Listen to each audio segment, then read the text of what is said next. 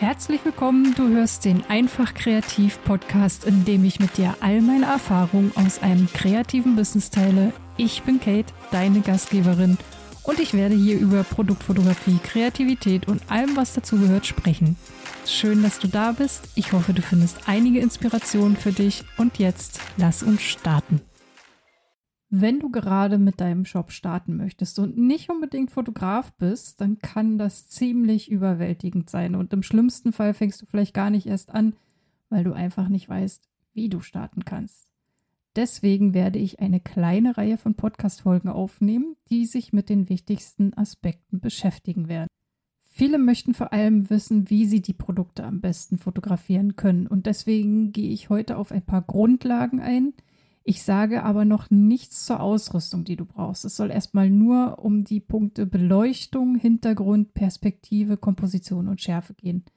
Und hör unbedingt bis zum Ende, denn ich räume mit einem sehr weit verbreiteten Mythos in der Fotografie auf.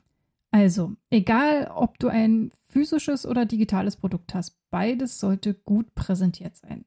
Mal angenommen, du hast ein digitales Produkt, zum Beispiel ein PDF von deinen wertvollsten Tipps zu Thema XY. Das kannst du dir jetzt gerne aussuchen. Dann kannst du ein Mockup verwenden. Ein Mockup, übersetzt aus dem Englischen, bedeutet eigentlich nichts weiter als Modell oder Attrappe. Das heißt ganz konkret, du kannst zur Präsentation deines PDFs zum Beispiel ein Foto verwenden, auf dem ein Tablet zu sehen ist. Und in den Bildschirm dieses Tablets kannst du das Titelbild des PDFs einbauen. Wenn du mal einen Suchbegriff Mockup eingibst, dann bekommst du sehr viele Bildbeispiele. Aber bitte verwende die Dateien nicht einfach so. Achte unbedingt auf die Qualität und vor allem auf die Rechte. Wenn ich Mockups brauche, dann suche ich bei Envato oder Canva zum Beispiel danach. Bei beiden habe ich ein Abo und damit auch die Rechte, Fotos auch kommerziell nutzen zu können. Am liebsten fotografiere ich meine Mockups aber gerne selbst, weil dann auch alles in dem Bild und die Qualität so ist, wie ich das gerne möchte. Bei physischen Produkten sieht das schon ganz anders aus. Aber auch hier könntest du mit Mockups arbeiten. Das wäre überhaupt gar kein Problem. Das ist vor allem dann eine Hilfe, wenn es um die einheitliche Darstellung von deinen Produkten auf deiner Website geht. Mach es deinen Kunden so einfach wie möglich, sich zurechtzufinden. Nichts ist verwirrender als eine Shopseite mit Produkten, alle unterschiedlich fotografiert sind. Das wirkt unprofessionell und willkürlich. Niemand hat Lust und auch nicht die Zeit, sich da durchzuarbeiten. Ich gebe dir ein praktisches Beispiel. Stell dir vor, du verkaufst Postkarten oder von mir aus auch Klappkarten mit verschiedenen Motiven. Dann bau dir dein Set einmal so auf, wie du die Karten gerne fotografieren möchtest und dann nimm aber eine Blankokarte als Platzhalter. Also eine rein weiße Karte, und diese Datei kannst du dann noch bearbeiten und im Grunde ist das dann schon dein fertiges Mockup. Deine Motive wirst du sicherlich digital haben. Also ich meine jetzt die Motive, die ähm, du auf die Karten druckst. Und jetzt kannst du die immer wieder in Photoshop in dein Mockup einarbeiten. Das heißt, die Datei ist im Grunde immer gleich, nur die Motive wechseln.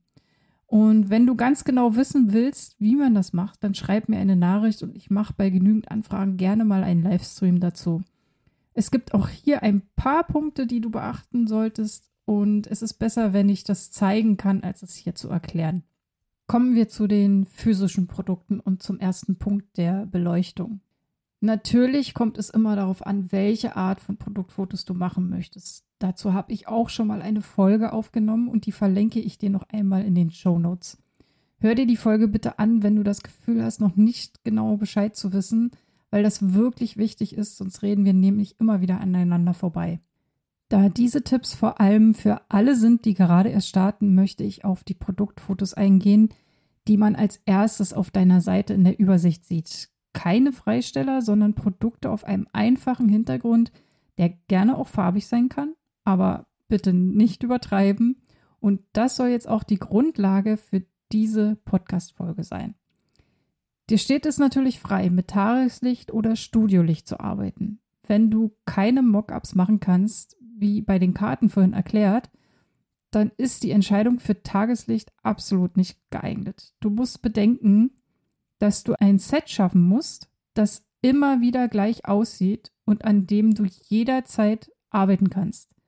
Beides ist mit der Tageslichtvariante absolut nicht gegeben.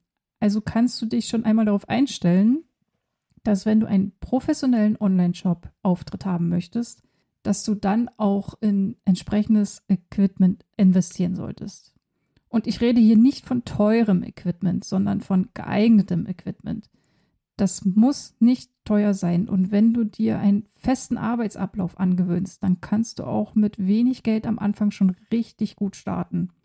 Glaube bitte auch nicht, dass du das alles in Photoshop zurechtbiegen kannst. Auch das wird nicht funktionieren, wenn du nicht mindestens Grundkenntnisse vom Farbmanagement hast. Viele nehmen auch viel zu viele Lichtquellen, manchmal drei oder mehr. Auch das brauchst du nicht. In meiner Meisterprüfung zum Beispiel musste ich beim praktischen Teil vor Ort nur eine einzige Lichtquelle verwenden und den Rest musste ich mit Aufhellern regeln. Und auch heute arbeite ich in, ja, ich würde sagen, fast 80 Prozent aller Fälle mit nur einem Licht. Und an dieser Stelle noch eine Sache.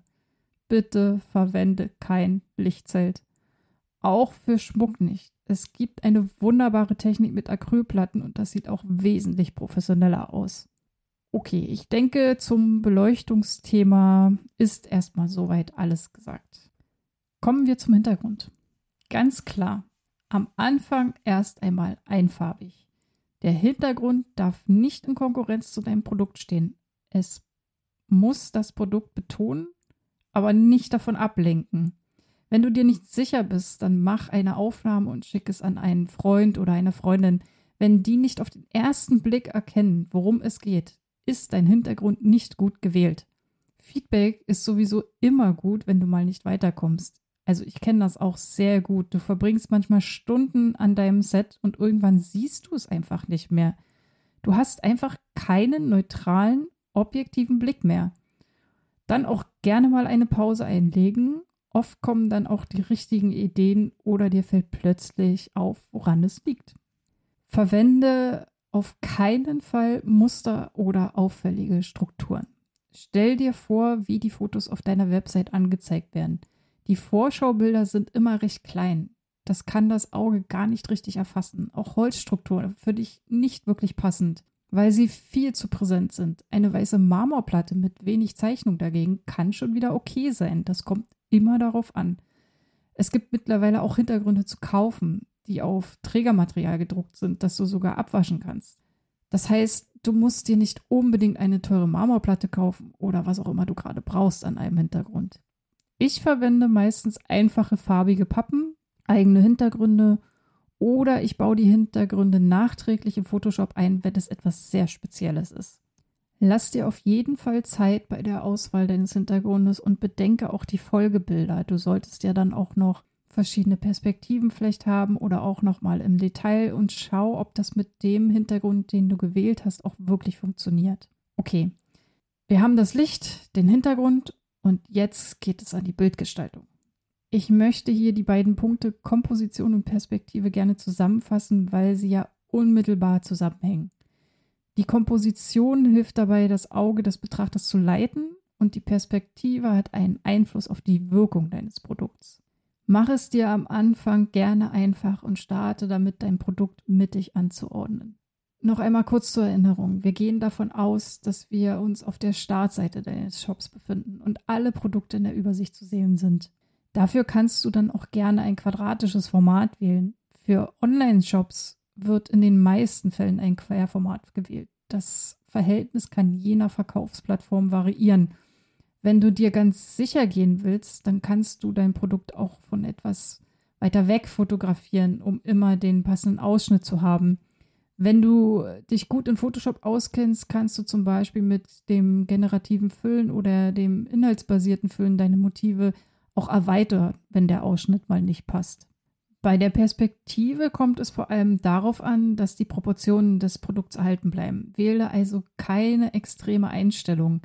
In den meisten Fällen wird frontal fotografiert. Das heißt, dein Objektiv befindet sich ungefähr auf der Höhe der Mitte deines Produkts. Und natürlich gibt es immer spezielle Fälle. Und wenn du zum Beispiel Schmuck verkaufst, dann hast du es am Anfang nicht ganz so einfach. Alles, was eher klein ist, braucht eine gezieltere Ausarbeitung als zum Beispiel Postkarten, Bücher, Kerzen oder was auch immer.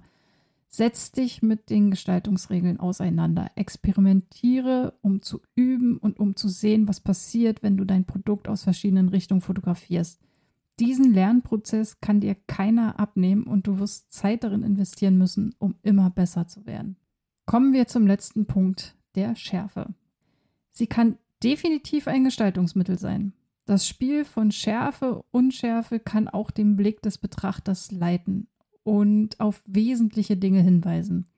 Bei einem Online-Shop findest du sowas höchstens bei deiner Detailaufnahme. Ansonsten sollte das Produkt immer scharf abgebildet sein und zwar komplett. Wenn du merkst, dass dein Produkt nicht von vorn bis hinten scharf fotografieren kannst, hast du drei Möglichkeiten. Erstens, du veränderst den Abstand, gehst also weiter weg. Zweitens, du verwendest eine andere Brennweite. Und drittens, du änderst die Blende. Und zum letzten Punkt möchte ich unbedingt noch etwas sagen. Du wirst sehr oft lesen, dass etwas schärfer abgebildet werden kann, wenn man die Blendenöffnung verkleinert, also die Blendenzahl erhöht. Das ist ein wirklich klassischer Mythos in der Fotografie, der so nicht stimmt. Jedenfalls nicht, solange du keine Großformatkamera benutzt.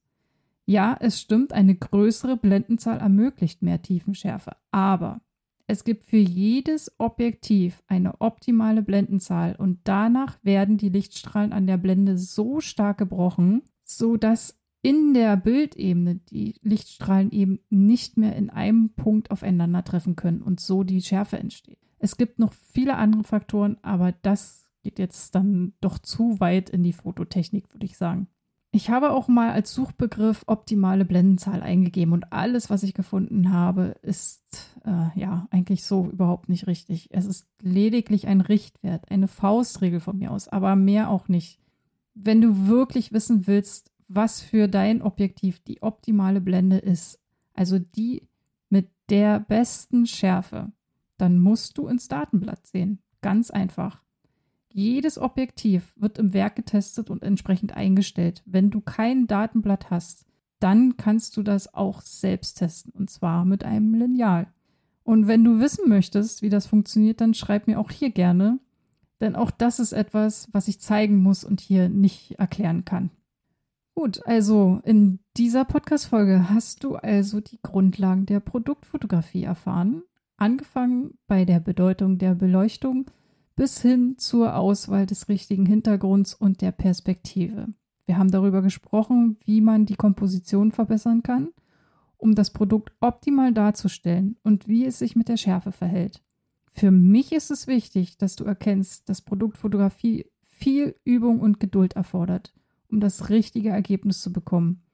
Aber mit den heutigen Tipps kannst du auf jeden Fall schon mal starten, um wirklich auch beeindruckende Produktfotos zu erstellen, die deine Zielgruppe ansprechen.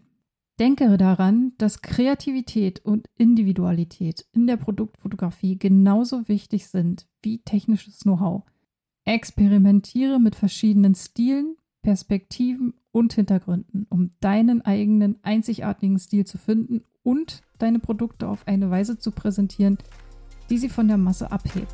Ich hoffe, diese Podcast-Folge hat dir wertvoll Einblick und Inspiration gegeben und vergiss nicht weiter zu üben, zu lernen und deine Kreativität zu entfalten. Vielen Dank fürs Zuhören und bis zum nächsten Mal bei Einfach Kreativ.